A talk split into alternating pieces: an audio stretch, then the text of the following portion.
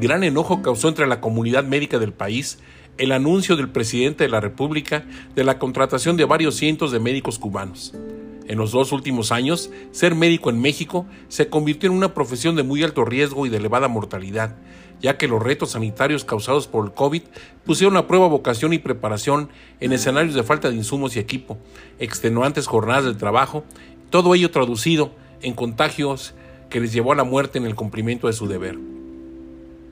El ejercicio de la profesión médica mutó del reconocimiento, estatus y agradecimiento al escenario de exigencia, riesgo e inseguridad. Estudiar para ser médico sin duda es un privilegio que no todos tienen, es una distinción que obliga a ser pulcro en el vestir, veraz en los comentarios, prudente en el pensar, humilde y solidario, estudiante disciplinado, responsable y amoroso con el prójimo, siempre dispuesto a aprender y a trabajar en equipo. Desde su etapa estudiantil, el médico está consciente que su preparación académica no finaliza cuando egresa de la escuela o facultad, sino que es un ejercicio permanente y obligatorio que tendrá que cumplir todos los días de su práctica profesional, ya que no hacerlo le convertiría en una amenaza y un peligro para sus pacientes. El estudiante de medicina aprende de sus maestros que en esta profesión no existe horario ni fecha que les exima de la responsabilidad de atender a un paciente. Aprende que el ejercicio de la medicina no debe limitarse jamás por ninguna diferencia de origen racial, religión, idioma, grado académico, sexo, edad, preferencia político-partidista, discapacidad ni posibilidades económicas. Quienes decidimos elegir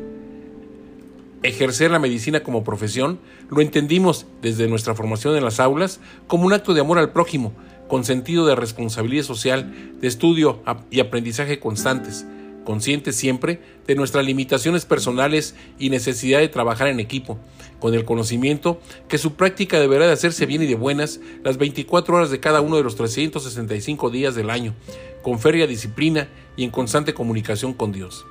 Dice un dicho popular, quien trabaja con las manos es un artesano, el que lo hace con la mente seguramente es un científico, el que trabaja con el corazón suele ser un artista. El que trabaja con sus manos, su mente, sentidos y el corazón, sin duda alguna es médico. Con todos estos argumentos, no se entiende que el titular del Ejecutivo Federal se olvide de las promesas que hizo durante la pandemia relacionadas a dignificar la profesión médica, con mejores salarios y oportunidades, seguro de vida para la pareja, el equipamiento de clínicas y hospitales, la dotación suficiente en cantidad y calidad de medicamentos, material de curación, insumos quirúrgicos y todo lo necesario para brindar una atención caracterizada por calidad y calidez. Ojalá que el justificado reclamo de los colegios y asociaciones médicas de todo el país surte el efecto suficiente para darle su lugar como prioridad a los médicos egresados de las escuelas y facultades de todo el país.